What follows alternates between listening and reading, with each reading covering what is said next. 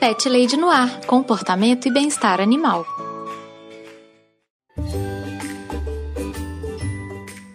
Olá, pet lovers! Aqui é Carol Barros e você está ouvindo Pet Lady no Ar, o podcast mais mimado de toda a Podosfera. O episódio de hoje trata de um tema muito importante e muito sensível. Quero falar hoje sobre a morte dos pets e o processo de luto que os tutores vivem. Acredito que esse é o primeiro episódio focado muito mais no humano do que no bichinho.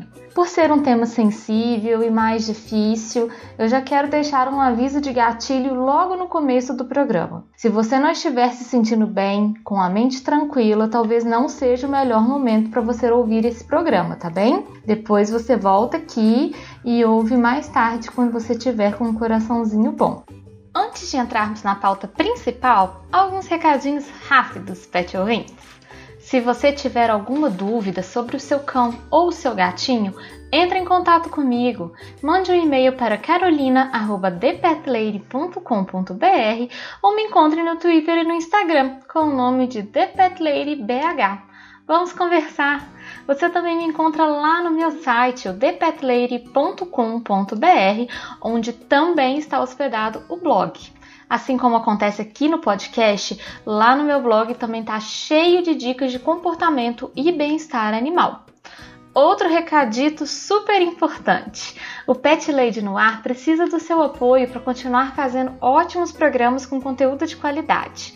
Nós temos um sistema de apoio e colaboração muito completo e será um prazer imenso ter o um envolvimento cada vez maior dos pet ouvintes na construção dos episódios.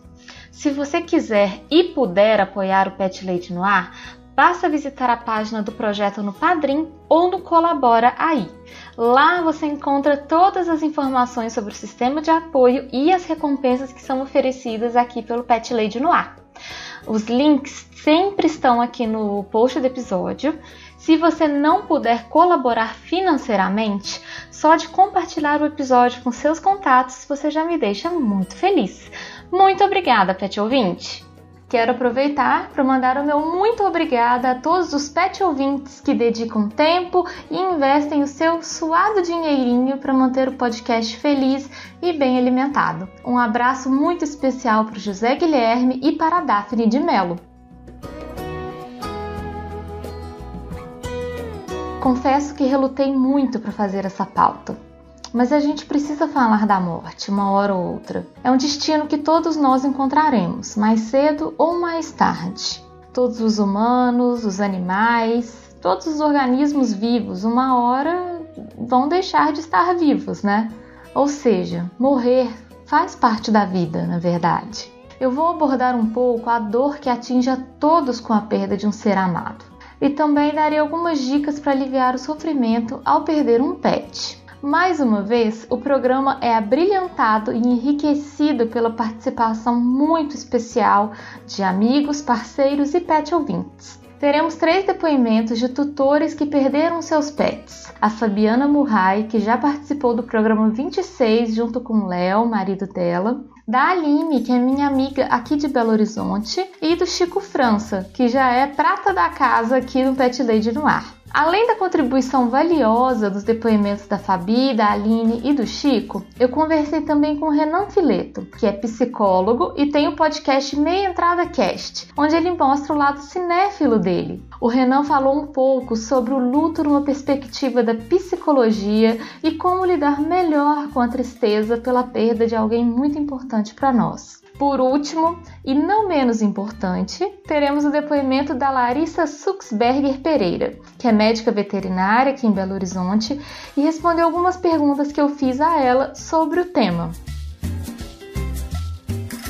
O processo para lidar com a morte de um pet pode variar muito dependendo das circunstâncias individuais de cada pet e da família. Não é a mesma coisa uma morte natural, uma morte induzida ou até um acidente ou alguma circunstância totalmente inesperada. As famílias que acolhem esses animais também não são as mesmas, nem os próprios animais. A dor, a tristeza e o luto são partes desse processo que nos lembram da fragilidade de todos os seres vivos. A realidade, pessoal, é que a dor de perder um pet afeta a todos de uma maneira muito individual. Independentemente da faixa etária dos tutores, da condição social e econômica dessa configuração familiar, a gente vai ver tristeza, solidão, culpa, o choro, as mudanças no sono, alteração de apetite, a sensação de vazio e aquela vontade de estar com quem já se foi são sintomas totalmente comuns e frequentes que são experimentados diante da morte de um companheiro tão querido como são os pets. Quero comentar com vocês um caso muito interessante que mostra como a relação e a perda dos pets pode afetar a todos nós.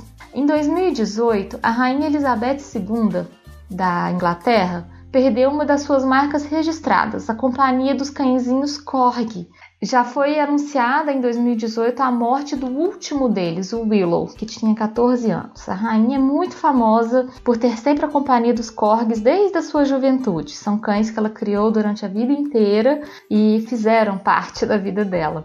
Mas antes da morte do Willow, lá em 2015, a rainha já tinha comunicado que não permitiria mais que os cães fizessem novos filhotes, pois não queria que eles sobrevivessem à sua própria morte já que ela tem 94 anos agora. O que dizem é que a rainha gostava de estar com seus animais de estimação. Frequentemente os alimentava pessoalmente, muitas vezes era fotografada em passeios com eles. Em reuniões, eles pulavam nos sofás e insistiam em se esfregar nas pessoas. Ou seja, perder um pet, a ideia da fragilidade da vida de um bichinho afeta a todos, não interessa classe social, não interessa a idade, é sempre um sofrimento. Olá, pessoal do Pet Lady. Eu sei que todo mundo já deve ter ouvido a minha voz, inclusive eu já gravei um episódio sobre os meus gatinhos. E eu quero agradecer a Carol por ter me escolhido novamente para falar sobre um tema não muito, vamos dizer assim, agradável, mas sobre o luto, né? Que é o luto pet. Então, eu, para quem não me conhece, eu sou Fabiana Murray e eu sou do podcast Pílulas de Beleza. E eu vou falar sobre o petzinho que faleceu, né? Eu vou falar de uma adoção que eu tive, que foi uma adoção adulta. Eu peguei essa gata numa ONG e ela já estava doentinha. Ela teve câncer de pele porque ela era aquela, aquela criança. É minha criança, né? Sempre foi e sempre será minha criança. Ela era uma gatinha que ela era branca de olho azul e ela morava numa pracinha. Então, com aquela exposição ao sol, exposição à rua, ela teve carcinoma nas orelhas e teve que ser amputada. Então eu chamava ela de minha foquinha. Ela parecia uma foquinha, coisa mais bonitinha. Mas assim, ela foi curada, tudo. A ONG, eu, eu era voluntária de uma ONG, a ONG disponibilizou para voluntários somente a gata. Mostrei ela para o meu marido e o meu marido gostou muito dela e falou: vamos adotar. Adotei ela antes do carnaval de 2014 e ela viveu comigo até o final de maio de 2017. Foi quando ela morreu. E assim, a morte dela foi inesperada. Porque eu tinha um outro gato que ele faleceu e ela ficou tão abalada com o falecimento dele que ela também faleceu. Eu tive que fazer uma mudança muito drástica, eu tive que mudar 800 quilômetros para cuidar da minha mãe de onde eu morava. E o Léo trouxe o Léo, meu marido, né? Ele trouxe o, todos os nossos gatos e dois deles não sobreviveram porque eles não se adaptaram à casa que eu vim morar da mamãe. E um faleceu decorrência de problemas do fígado, porque ele teve crises de ansiedade comeu e deu uma certa cirrose no, no fígado dele. O fígado ficou todo. E ele morreu. E ela teve diabetes quando veio para cá. Ela estava com tudo controlado. Mas ela teve um pico de madrugada e na época, hoje já tem, não tem mais, não tinha aquele pronto socorro 24 horas. Eu não tinha onde levar, então o que, que eu ia fazer? Às duas horas da manhã ela ficou extremamente doente e acabou morrendo. Ela morreu em meia hora. Entendeu? Então não tinha nenhum médico. E eu fiquei extremamente abalada, porque justamente por tudo que ela teve, ela passou por um câncer, tudo, eu queria ter ajudado mais ela. Entendeu? Eu tentei ao máximo, ela tomava insulina, eu dava, eu tentei ao máximo que ela comesse a ração para diabetes. Óbvio, com eu tinha que sair, eu tinha que fazer coisa, dava uma escorregada, mas eu tentei. E eu vou te dizer uma coisa, ela faleceu em junho, é, finalzinho de maio para início de junho, foi 2 ou 3 de junho. E até hoje eu não me conformo. Se falar assim que luto dura pouquinho, não. Meu luto acho que vai ser eterno por ela. Por tudo que ela viveu, por tudo que ela passou. É, podem falar para mim, ah, você deu três anos alegres da vida dela. Eu queria ter dado 10, entendeu? E eu vou te dizer, eu não me conformo até hoje. Podem falar, pode dizer o que quiser, mas eu não me conformo, eu não me conformo com a perda dela até hoje. Tá bom? Beijinhos para você e tchau. Eu vou ler agora as perguntas que eu fiz para Larissa, que é médica veterinária, e as respostas que a Larissa me deu. Nós conversamos um pouco sobre o papel do médico veterinário é, no processo de morte de um pet, como que funciona, qual é a visão dela. Então eu vou ler as perguntas e logo depois eu já leio as respostas da Larissa. Primeira pergunta: Em quais casos o médico veterinário precisa considerar a eutanásia de um pet? E a Larissa disse o seguinte: Devemos considerar nas seguintes situações: sobrevida do paciente, prognóstico da doença, ou seja, a chance do animal ter recuperação perante o quadro clínico, qualidade de vida e bem-estar, permissibilidade do animal ao manejo e aspectos físicos, psicológicos e financeiros do tutor para lidar com aquela doença. Perguntei também: como o veterinário aborda o tutor no caso de a eutanásia ser uma opção para o pet? A resposta foi: Deve-se abordar o assunto em um ambiente calmo e tranquilo, sem que haja nenhuma interrupção. Abordar o tutor com calma, tranquilidade, sensibilidade, justificar os motivos da indicação do procedimento, justamente pensando nos casos citados anteriormente. O médico veterinário deve levar em consideração que todas as possibilidades terapêuticas perante o caso foram esgotadas ou então ainda existem, mas a chance de a mesma infligir mais sofrimento ao paciente existe. Deve-se deixar claro que a decisão é do tutor e que ele terá o tempo que for necessário para decidir o próximo passo e que, enquanto isso, o pet receberá todo o suporte necessário para manter o seu conforto e bem-estar. Mais uma pergunta: Existe uma forma de preparar os tutores para a morte de um animal de estimação?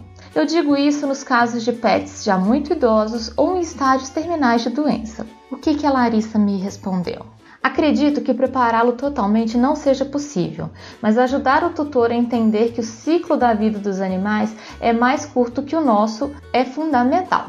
Existe uma média de comparação de que um ano de um cão ou um gato equivale a sete anos na vida de uma pessoa. Isso ajuda a fazer com que o tutor entenda que ao partir o animal cumpriu seu propósito junto a ele, seja por óbito devido à senilidade ou por alguma patologia. Cada fase da vida de uma pessoa haverá um ou mais animais com o propósito de estar ali naqueles momentos difíceis. Outra coisa que também deve se atentar aos tutores é que existe uma relação de dependência emocional que às vezes não é saudável, como por exemplo, abre aspas, se o fulano morrer, eu burro. Ou fulano é a razão do meu viver ou de eu estar vivo. Ou ainda, fulano salvou a minha vida. Esse tipo de relação traz peso e muita responsabilidade aos animais que dificultam para eles mesmos o momento da partida, pois eles não querem ver seus tutores tristes ou sem razão para viver, mas sim seguindo em frente. Eu perguntei a Larissa qual o seu conselho para o tutor lidar com a perda de um pet. O processo de separação física do animal e do tutor precisa ser vivenciado e acolhido, mas de forma mais equilibrada possível nem sofrendo ao ponto de se paralisar e nem ignorando a existência do acontecimento. A dor da separação precisa ser conscientizada e dado seu lugar de clareza de que houve o encerramento de um ciclo, mas que, no entanto, é necessário prosseguir, sempre acolhendo os bons sentimentos e os momentos vividos. No entanto, acredito que esse processo deva ter um tempo limitado Em torno de três meses, por exemplo, é um tempo bom, pois quando esse sentimento ultrapassa um período, pode culminar em quadros como uma depressão ou uma ansiedade. Próxima pergunta. Você acha que substituir um pet que acabou de morrer por outro pet é aconselhável ou é um erro? Isso é muito relativo, vai de pessoa para pessoa. Mas penso que o ideal seja esperar alguns dias para que a pessoa se permita vivenciar o processo de luto e também para não gerar o sentimento de substituição, mas sim de adição, para que o novo indivíduo seja percebido e recebido na família como uma nova história e não como um ser que salvará ou anulará a situação de perda. Há situações em que a pessoa diz que não quer passar novamente por esse processo de perda, então que não terá nunca mais um pet. Isso também não é ideal, pois ter um animal de companhia faz bem. Se privar disso vai gerar um sentimento de falta. Além do que, pode dar oportunidade de outro animal receber todo o cuidado e amor que essa pessoa tem a oferecer. A última pergunta. Profissionalmente, como você vê a morte de um pet para os tutores? Você acha que às vezes a eutanásia é uma opção mais digna para um pet? Como você se sente enquanto veterinária quando um pet morre? Eu sempre tive entendimento que todos os tipos de consciências são ciclos que um dia chegam ao fim, mesmo do ponto de vista profissional. Penso que quando o bem-estar e a qualidade de vida do paciente está deteriorando ou está em jogo, todas as possibilidades já foram esgotadas, além do tutor não ter mais condições, a eutanásia precisa ser pensada, objetivando o bem-estar do paciente em primeiro lugar. Infelizmente, nós, médicos veterinários, somos pouco ensinados a lidar com essa situação na nossa vida acadêmica, seja no trato com o um paciente diretamente, seja para lidar com o tutor do mesmo e lidar conosco nessa situação. Perder um paciente sempre será uma experiência difícil. Mas no momento em que nós, profissionais, temos em mente que fizemos nossa parte da melhor maneira possível e também nos atentarmos para o nosso autocuidado, isso torna o processo mais consciente e mais leve, sem nos colocarmos em lugar de culpa. Lembro sempre que o procedimento da eutanásia tem que ser ético, ou seja, o animal não pode sentir nenhuma dor e também deve se minimizar possíveis traumas a todos os envolvidos. Então, pessoal, esse foi o depoimento da Larissa, que é médica veterinária, sobre a perda de pets. Achei é, muito sensível a forma que um, como a Lari aborda.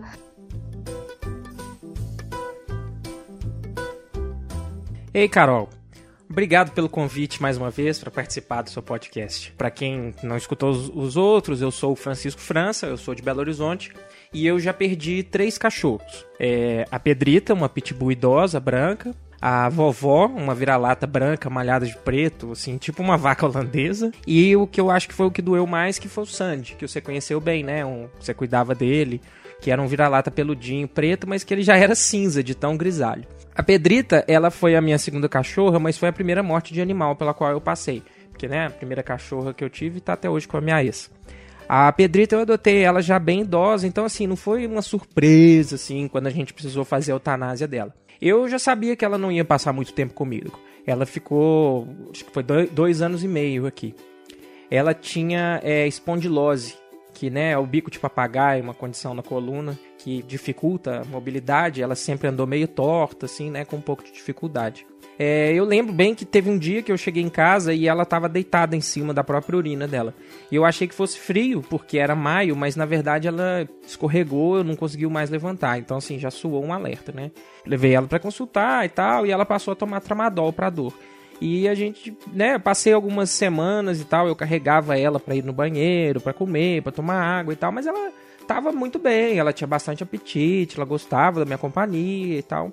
Mas aí teve um domingo, acho que foi em junho, que ela simplesmente parou de comer, parou de beber água e tal, e ficou assim quase uma semana inteira. A gente deu alguns remédios para ela, que foram assim os últimos recursos e tal, mas ela não melhorou.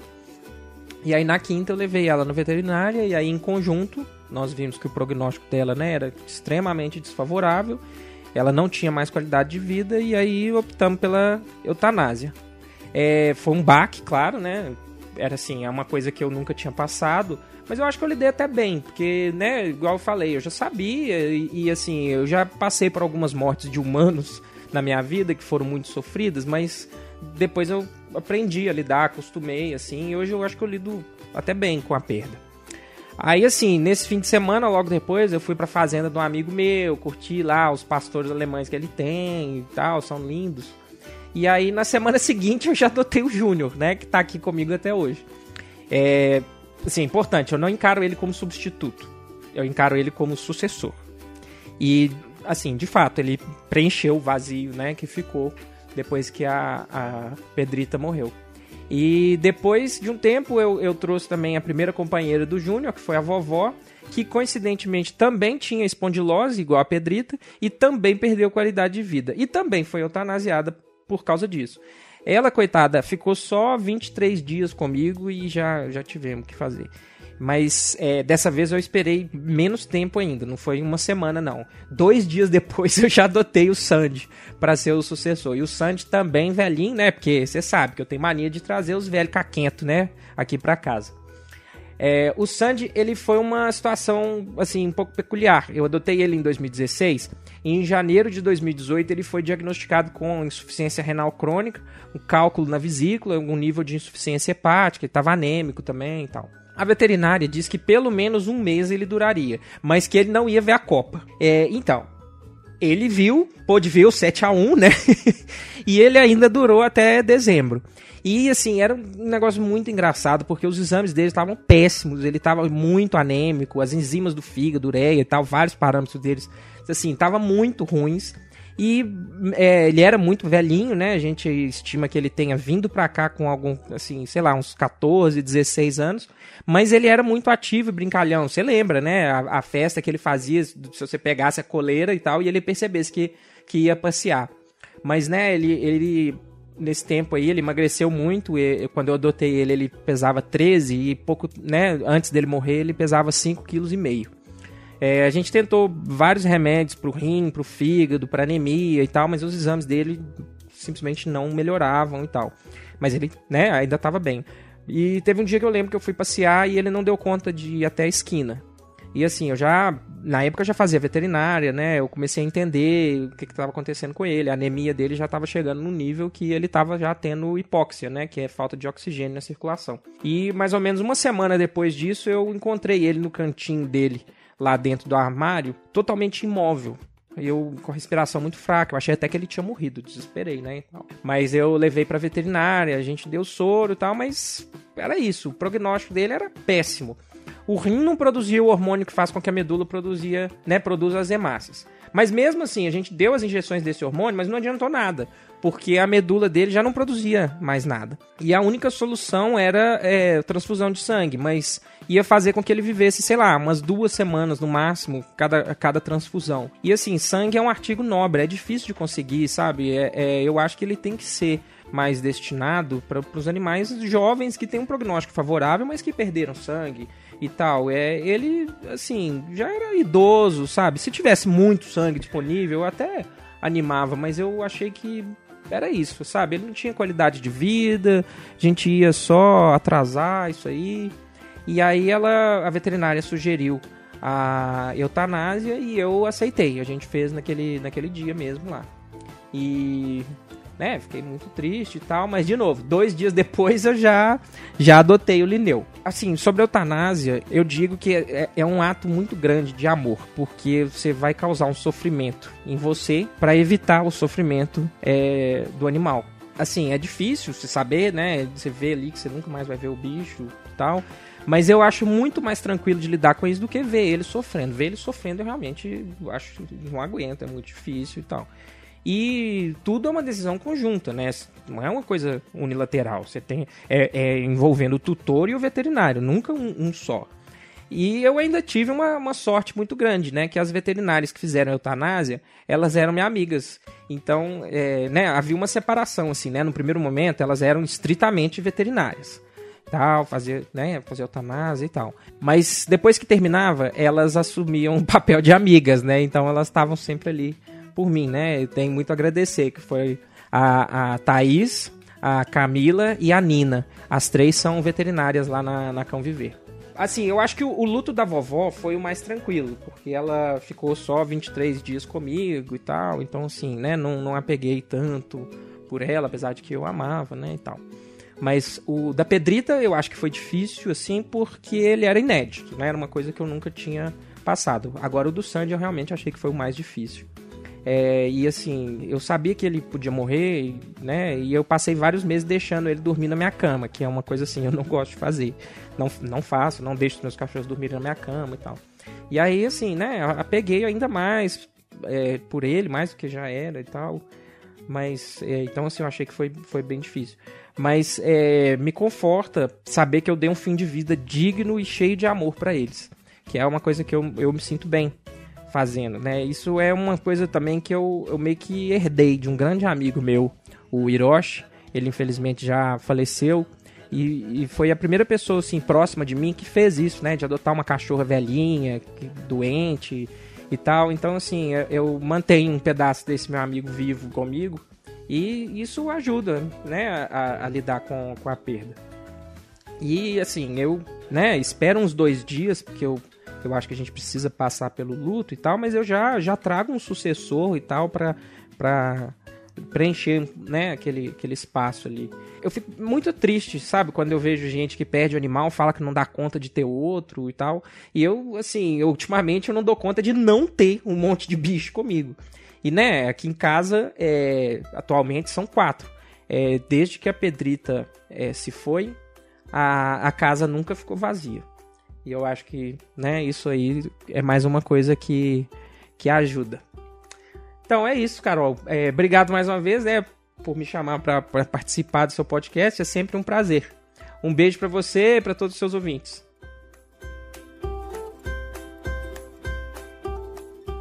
Eu vou ler para vocês agora o depoimento da Aline, que é minha amiga aqui de Belo Horizonte, e ela vai contar sobre a morte da Cleo, uma gatinha dela, que era sem raça definida e tinha 8 anos. A Aline fala o seguinte: A Cleo foi resgatada e castrada em 2013. Viveu bem e saudável até 2017, quando o caroço de um tamanho de uma ervilha apareceu perto da mama. Levei ao veterinário e me pediram vários exames e poucos meses depois ela foi operada. Nessa hora o tumor já estava com o tamanho de uma azeitona. No mesmo dia, ela foi liberada da clínica e me falaram para retornar para tirar os pontos em 15 dias e pegar o resultado da biópsia. Ao retornar, fui informada que não foi necessário fazer a biópsia pelo veterinário. Em 2018, o tumor voltou no mesmo local e crescia a cada dia. Teve épocas de secreção, onde ela se lambia sem parar, e épocas de crescimento apenas interno, onde ela não demonstrava incômodo. Levei uma veterinária especialista oncológica e ela me solicitou a biópsia e me explicou sobre o caso da Cleo, que já estava em metástase. Voltei na clínica da cirurgia e, após várias ligações, visitas e discussões, descobri que o veterinário que a operou jogou o material fora e não fez a biópsia. Ele havia me falado que era um nódulo de mama, comum em animais não castrados, mesmo sabendo que a Cleo fora castrada anos antes. A especialista fez tudo o que pôde. A Cleo recebeu vários tipos de tratamentos e medicamentos, mas nenhum foi capaz de conter o crescimento do tumor, até que optamos por qualidade de vida e repouso em casa. Aquele primeiro veterinário não era novato. A clínica é bem reconhecida, funciona inclusive 24 horas e não foi nada barato. Porém, como não foi feita biópsia, o tumor foi tratado como um outro tipo e mexido erroneamente, ocasionando a metástase. Eu, como tutora, não tinha conhecimentos técnicos sobre isso e também não exigi nada no dia. Quando ela já estava em metástase, procurei os donos da clínica que me informaram que nada poderiam fazer, pois o tal veterinário já não era mais funcionário deles. A Cleo foi piorando. Em 11 de março de 2019, precisou ser eutanasiada, após ter retirado líquido dos pulmões algumas vezes e estar há dias sem comer, sentindo muita dor. O tumor, que era uma bolinha do tamanho de uma ervilha ao lado da mama, tomou todo o braço e todo o pulmão dela. O mais difícil para mim foi a eutanásia.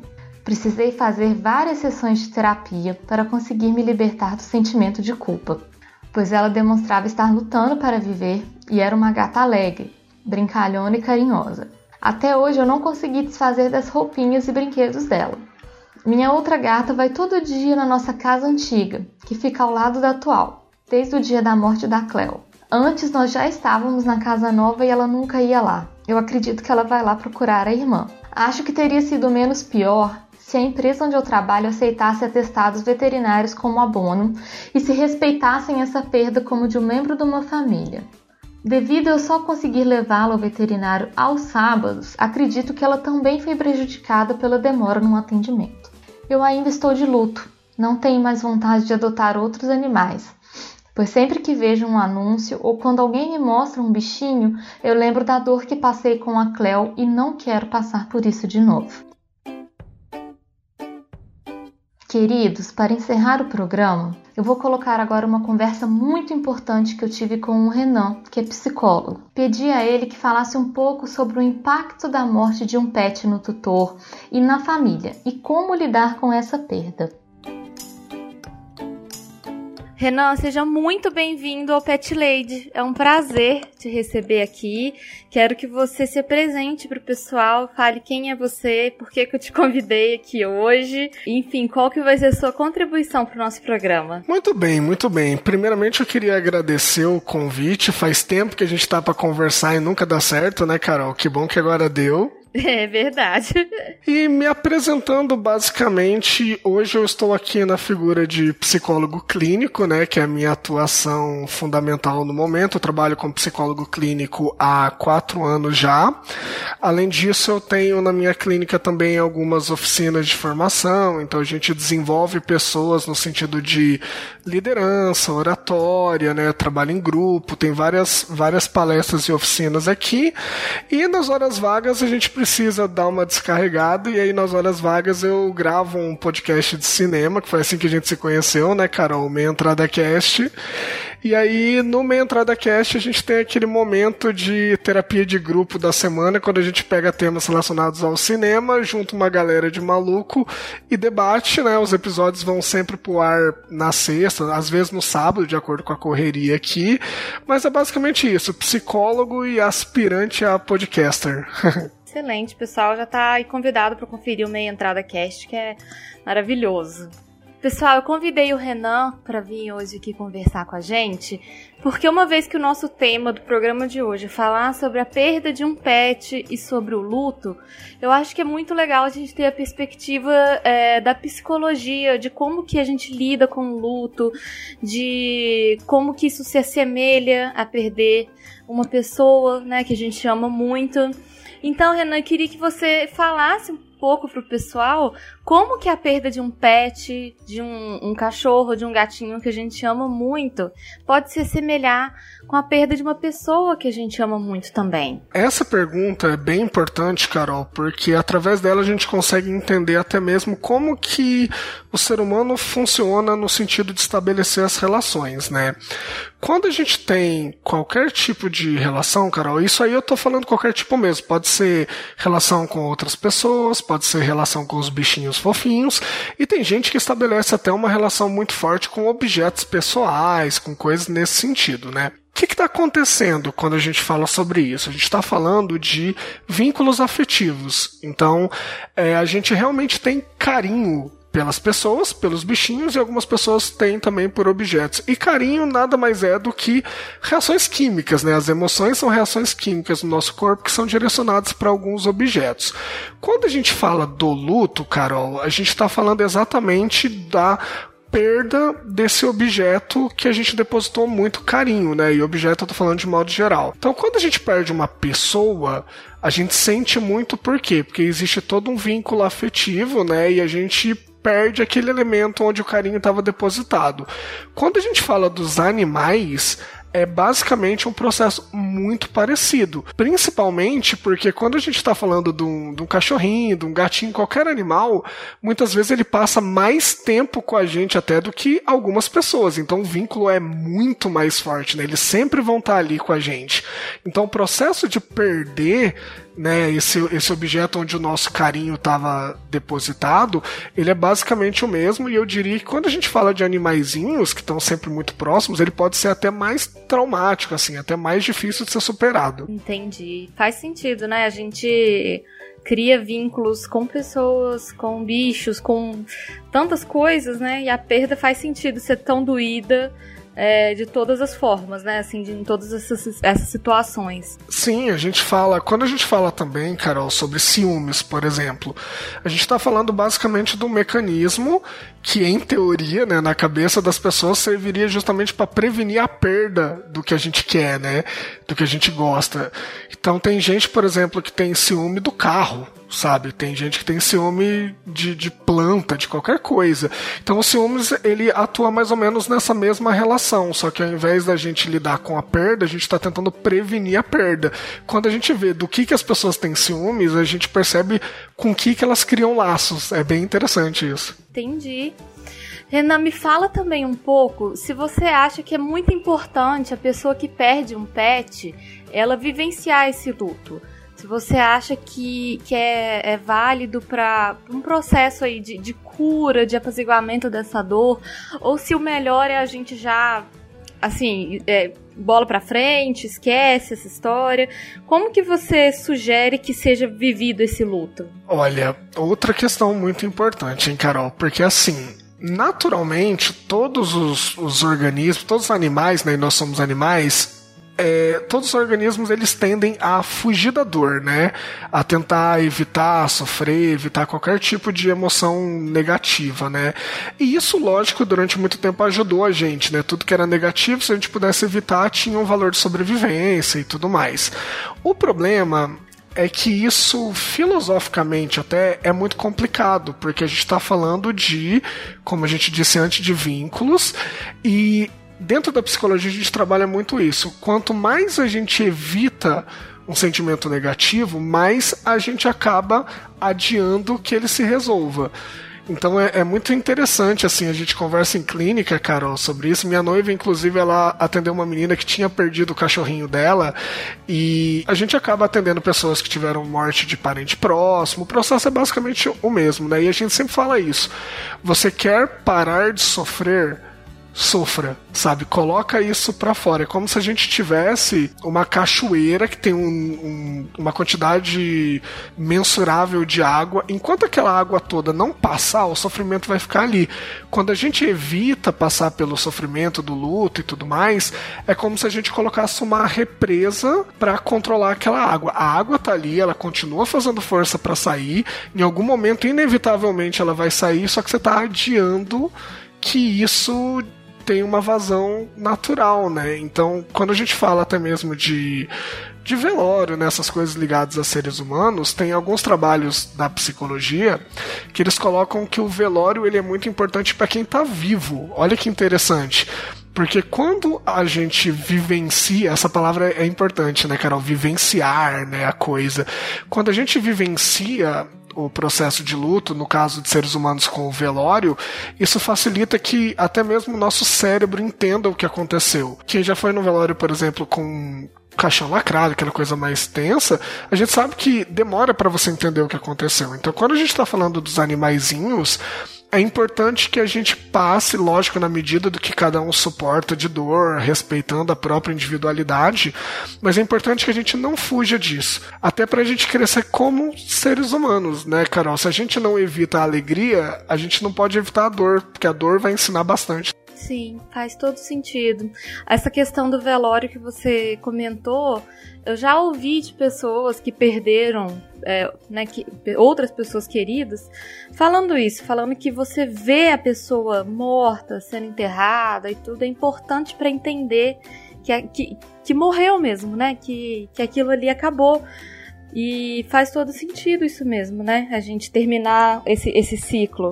Sim, porque a morte, independente da forma como você encara, ela vai ser sempre um choque. A gente sabe que ela é inevitável, mas ninguém nunca vai estar preparado. É um processo muito complicado, né? Mas a gente criou alguns mecanismos para isso, né? Então, assim, a... é, é, muito louco parar pra pensar nisso. Por que, que a pessoa no velório ela fica exposta ali, às vezes, por horas? Para justamente as pessoas conseguirem entender o que aconteceu, se despedir. Isso é um processo muito importante também, você conseguir se despedir de alguém. Tanto que tem várias pesquisas que mostram, se a pessoa está doente, durante muito tempo, é muito mais fácil de você aceitar e entender que a pessoa se foi. Quando a gente tem uma coisa como um acidente, alguma coisa assim, é muito complicado. E isso a gente pode colocar justamente também com os bichinhos, né, Carol? Se a gente tem um bichinho que fica doente, você acompanha, você dá todo o carinho do mundo, você diz tudo o que você quer dizer, e aí quando aquilo infelizmente acontece, é como se você não, não tivesse sentido choque, né, que é diferente, por exemplo, quando o bichinho às vezes é atropelado, alguma coisa assim, que você não tem esse período para se despedir e tudo mais, né? Sim, inclusive nesse sentido, eu, eu queria te perguntar se você tem alguma dica, alguma sugestão para as pessoas se prepararem para a morte de um pet. Justamente nesses casos, de um pet que já está muito idoso ou que já tem alguma doença que está num estágio já muito avançado. Você acha que tem alguma forma do tutor preparar o coração, preparar o espírito para a partida desse pet? Eu acho que sim. Eu acho que quando a gente fala dessa questão estudos sobre luto, né, dentro da psicologia, tem algumas dicas que a gente sempre fala para cliente, né, em clínica. A questão é a seguinte, Carol, quando a gente pensa em como lidar com isso da melhor forma, não significa não sofrer, que é o que a maioria das pessoas procura, né? Ah, como que eu faço para não sentir falta do meu cachorrinho? Gente, tem vínculo afetivo, vai sentir falta, é inevitável, tá? Eu brinco até às vezes com, com algumas pessoas quando elas já superaram, né, um luto, alguma coisa, eu falo, gente, que bom que agora eu posso falar para você. Se você não tivesse chorado a morte do cachorrinho, a morte de um parente, aí é que eu ia ficar muito preocupado, porque significa que não teve criação de laços, né?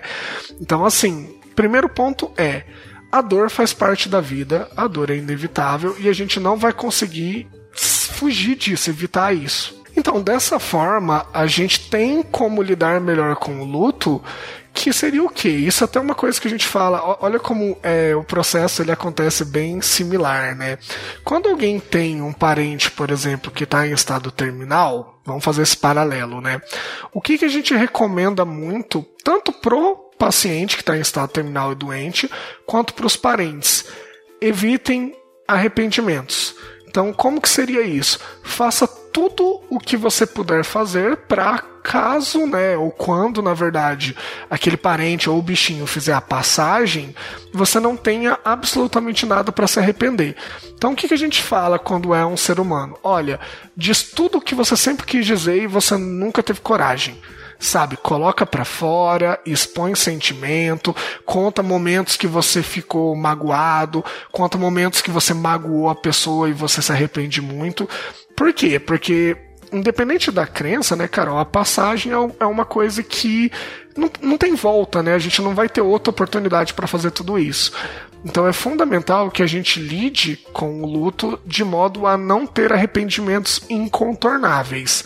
Quando a gente pensa em relação aos pets, é, é, até mais fácil, de uma certa forma, a gente entender isso, porque com os bichinhos, normalmente a gente é, é consegue ser mais carinhoso, né? A gente consegue demonstrar mais. É mais fácil, porque não né? tem. É, não tem. O ser humano é meio bobo, né? Quando a gente está se relacionando com outras pessoas, a gente tem, ai, o que, que a pessoa vai pensar de mim? Ah, eu não posso fazer isso. E quando a gente pega os bichinhos, a gente faz vozinha, a gente não tá nem aí, né? Então, com os bichinhos costuma ser mais fácil. Mas assim, qual que é a dica? O seu pet, né, seja ele qual for, ele tá com alguma questão clínica, alguma coisa que ele está no processo já de, de despedida, por assim dizer, cara, dê todo o carinho do mundo, conversa com ele, esteja com ele, abraça, beija, faz tudo que você vai ter que fazer para não se sentir arrependido nunca. Eu vou até contar um negócio, Carol, que a gente conversou em off, né? E é legal trazer para cá. Eu tive uma gatinha quando eu era adolescente e ela era uma gatinha laranjinha de comercial, sabe? Aquela, aquela gatinha de comercial de ração. Qual era o nome dela, Renan? Então, o nome dela é. Eu eu tenho muito orgulho de ter escolhido o nome dela, porque ela era uma gatinha laranja e o nome dela era Fanta. Olha que maravilhoso. Maravilhoso. E aí, assim, uma das coisas que eu senti muito, Carol, quando eu era adolescente, é que a Fanta viveu comigo durante muito tempo e ela, de uma hora para outra, desapareceu. A gente tem. A gente sempre teve umas suspeitas de um vizinho que não gostava de, de animal e tal, mas a gente não vou acusar, não tenho provas nada nesse sentido.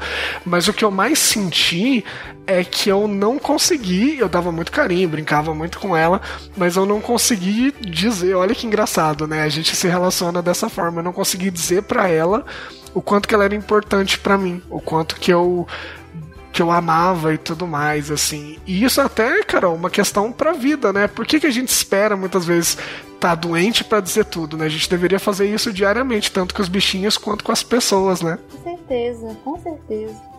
A gente espera quando já tá tarde demais, assim, né? Quando já tá muito em cima da hora pra gente falar as coisas que a gente sente. É, e às vezes, assim, infelizmente, a gente não tem garantia de quanto tempo as pessoas e os bichinhos vão estar com a gente, né? quem sabe se amanhã você vai poder dizer isso, né? Por que, que a gente não diz agora, né? Exatamente, você tem toda a razão. E, e, também queria te perguntar, Renan, é, se você acha. Essa, essa resposta, acho que eu já. Essa pergunta eu já sei a resposta, mas eu vou fazer mesmo assim. se você acha que tem um prazo para essa tristeza que a gente sente depois da morte de alguém que a gente ama muito, para essa tristeza acabar. Olha, eu queria dizer, antes de qualquer coisa, que não é porque nós somos amigos, não, mas você escolheu perguntas muito boas e muito importantes, de modo geral.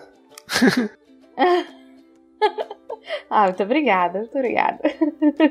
não, é verdade, Carol. Sabe por quê? Porque, por exemplo, é, a pergunta é, né? Tem um prazo para tristeza ir embora? Olha como que a gente costuma sempre pensar em termos de certo e errado, bom ou mal, em termos de pares de oposição, né? A gente faz essa pergunta quando a gente está feliz? A gente não faz, né? É, é, muito louco isso. E se a gente for levar em conta é, a alegria e a tristeza, elas não são coisas opostas. Elas são emoções, sentimentos que fazem parte da vida. No máximo, elas têm polaridades diferentes, mas no final das contas, a gente está falando de respostas químicas a acontecimentos e respostas químicas que influenciam, interferem na, na nossa vida e no nosso corpo. Então, elas são a mesma coisa que afeta a gente de forma diferente, basicamente. Mas, respondendo sua pergunta, então, quando a gente pensa em tristeza, a gente sempre tem que imaginar ela como um processo, como eu falei, natural da vida, que todo mundo vai passar e que faz parte dessa louca experiência chamada vida, né? Se a gente olha a tristeza, a gente tem que entender que ela é um processo e que a gente nunca vai conseguir controlar. Né? A gente, assim como a gente não consegue controlar o medo muitas vezes, a alegria, a gente também não consegue controlar a tristeza, né? Ela é uma série de respostas que são praticamente automáticas que o nosso corpo tem frente a determinados acontecimentos. Então, assim, quando que a tristeza passa, Carol? Quando ela tem que passar, basicamente, quando o nosso corpo ele entende o que aconteceu, ele processa o que aconteceu, ele reage ao que aconteceu e ele se readapta, porque por exemplo, a gente pode olhar também o processo de luto como um processo de readaptação que o nosso corpo entra para se adaptar a uma vida sem aquele objeto que a gente tinha vínculo afetivo. Então, quando a gente está nessa tristeza, é, ela é natural de alguém que perdeu alguma coisa que dava muita alegria. Meu, cachorrinho, velho, gatinho, sabe? Quantas vezes eles trazem alegria para nossa vida? Então a gente perdeu uma fontezinha peluda de recompensas diárias. É lógico que a gente vai sentir isso. Então, assim, não existe régua para medir quanto tempo isso vai durar. Não sei nem se isso deveria ser uma, uma preocupação, porque a gente não pensa na, da mesma forma em relação à alegria. Então, vivenciamos a tristeza o tempo que for necessário e aí quando tiver que passar, vai passar. É, nossa, mas é difícil, né, a gente pensar, pensar dessa forma, né? Porque é uma coisa que você falou que eu nunca tinha pensado, né? a gente não fica torcendo pra alegria acabar rápido, né? porque tá, é gostoso, é bom e tudo. Uhum. Mas quando é a tristeza, a gente só quer saber a hora que a gente vai parar de sofrer, quando a gente vai parar de sentir aquela dor. Então, realmente é muito interessante é, é essa sua colocação. E para a gente terminar a nossa conversa, eu queria te fazer uma última pergunta, que é o seguinte: vamos supor que chega um paciente para você que te fala que perdeu um cachorro, perdeu um gatinho, uma pessoa que está sofrendo muito, que está muito triste. Como que a gente, é, como que você acha que essa pessoa pode aliviar, pode passar por esse momento? A gente conversou sobre a importância de vivenciar o luto, mas quais são algumas dicas que você tem, algumas sugestões para essa pessoa que está passando por esse momento tão ruim, para ela conseguir lidar melhor com isso? Tem alguma coisa que a gente possa fazer? É, eu acho que existe uma resposta num sentido macro, como raça humana, né? Que eu acho que seria a gente encarar essas coisas como partes da vida. É, a gente tem essa dificuldade com a tristeza, porque desde cedo a gente é educado não a encarar a tristeza como algo que faz parte do jogo, né, faz parte de estar vivo, mas como algo ruim que deva ser evitado, e isso atrapalha muito. Então, de uma forma macro, né, global, eu acho que seria legal que a gente encarasse que as coisas são como elas são e que a gente precisa lidar com elas sem tentar evitar. Eu acho que isso seria uma coisa mais global. Agora, falando individualmente, Carol, tem a questão que a gente conversou sobre fazer o máximo possível antes que o bichinho vire estrelinha, né? Mas eu acho que também é bacana que a gente, de uma certa forma, entenda que esse processo pode ensinar bastante pra gente. Lógico, ah, eu tô sofrendo, eu quero mais é tomar um analgésico ali, eu não quero pensar sobre isso. Mas a gente tem que encarar o processo como natural e lembrar que a partir do momento que a gente pega um bichinho, ele vai trazer muita felicidade pra gente. Então a gente vai ter muitas lembranças boas e isso pode ensinar a gente eu sou uma pessoa que acredita que o luto ele é importante porque ele transforma a gente para melhor se a gente souber passar pelo processo. Então a gente vai ter uma série de lembranças bacanas, que são bem legais do, do pet, isso nunca vai acabar, a gente vai ter foto, vai ter um monte de coisa. E quando a gente passa por esse processo de luto de uma forma bacana, a gente pode ser pais e mães de pets muito mais legais para um bichinho no futuro, por exemplo. Então a gente vai ter essa noção de que eles vivem um pouquinho menos que a gente, né, infelizmente, e que a gente precisa aproveitar enquanto eles estão com a gente, e sempre pensando que é uma estrelinha cadente que passa na nossa vida, que ilumina, que traz um monte de coisa bacana, que ensina muita coisa pra gente e que ensina, pode ensinar inclusive o quanto que as coisas são rápidas, efêmeras e o quanto a gente precisa aproveitar isso. Então, qual que é a minha dica? Vamos não esquecer. As pessoas têm mania de, ah, não, vão fingir que não aconteceu. Não é isso, gente. Chorar não é um problema, chora, bota para fora, mas quando isso aliviar, a gente vai ter sempre como lidar com isso, matando a saudade com fotos. Hoje em dia todo mundo tem um celular, então a gente tem foto, tem vídeo e tudo mais. Não vamos fugir. Eu acho que a dica principal é não vamos fugir da dor. Vamos lidar com ela de uma forma saudável, porque aí, lá na frente, quando a gente olhar a foto do nosso bichinho, a gente vai olhar com alegria e com gratidão. A gente não vai olhar como algo que precisa ser evitado porque traz uma dor muito grande. Eu acho que é a mudança da chavinha, entende? Faz sentido mesmo. Antes da gente conversar, eu, fica, eu fiquei pensando do tipo assim, como que a gente ia terminar, é, é, transformar esse papo sobre morte, sobre luto, numa coisa positiva. Mas eu acho que você conseguiu fazer isso muito bem, Renan, porque é, ah, obrigado. a gente que ama muito bicho, né? A nossa tendência é, é sempre sofrer demais, né? Com, com isso. Mas é importante a gente se preparar para o momento que eles não vão mais estar aqui e como que a gente vai lidar né, com uma, de uma forma legal, de uma forma que seja saudável para todo mundo, né? Para não, não ser tão pesado, tão, tão ruim, né? E Carol, existe uma coisa que a gente fala na psicologia que é o problema do tabu. E esse, esse episódio que a gente está gravando ele é muito importante por conta disso.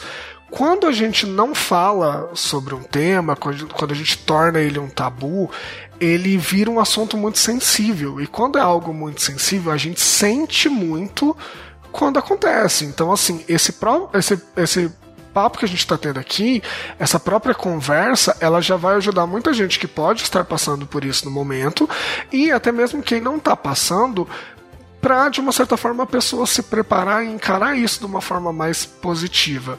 Então eu acho que é muito bacana esse episódio, é um assunto delicado, a gente não, né, tem que tomar cuidado até para não fazer nenhuma piadinha, alguma coisa assim, porque é um assunto muito delicado, mas ao mesmo tempo que ele é delicado, ele tem uma serventia social muito importante, que é falar sobre a morte, gente. A gente precisa falar sobre a morte, falar que isso é uma coisa que vai acontecer com todo mundo, inclusive com os bichinhos, pra gente conseguir tirar de um assunto delicado coisas bacanas. E essa mudança de postura que a gente está conversando, eu acho que é uma delas, né? É, mas é, é isso mesmo, assim, com, eu comentei com várias pessoas que eu tava gravando sobre a morte de pets, o luto, e todo mundo falando assim: ah, eu não quero nem ouvir esse episódio, eu não quero ouvir, eu vou sofrer muito e tudo.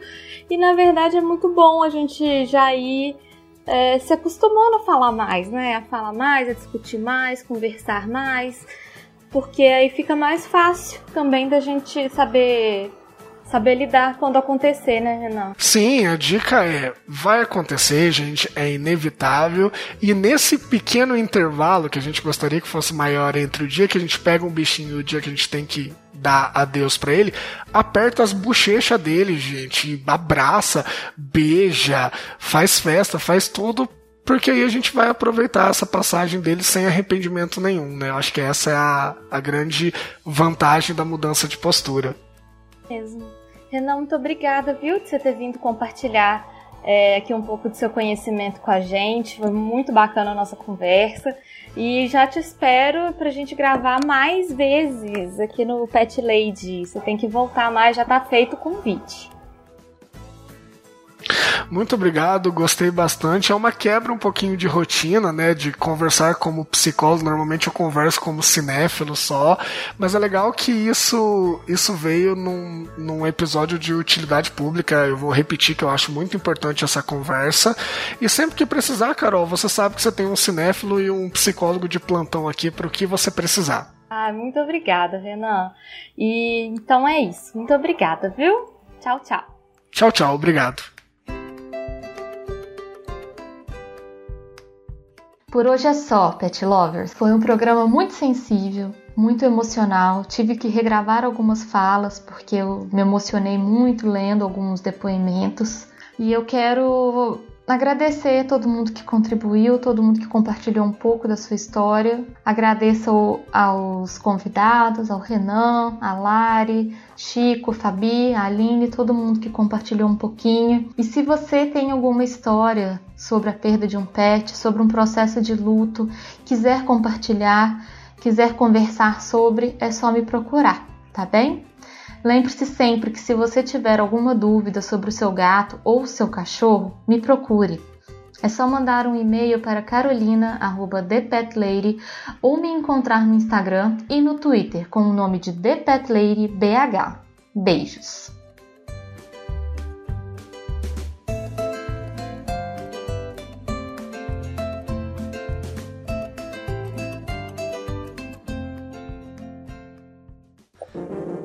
Este programa foi editado por Audi Edições.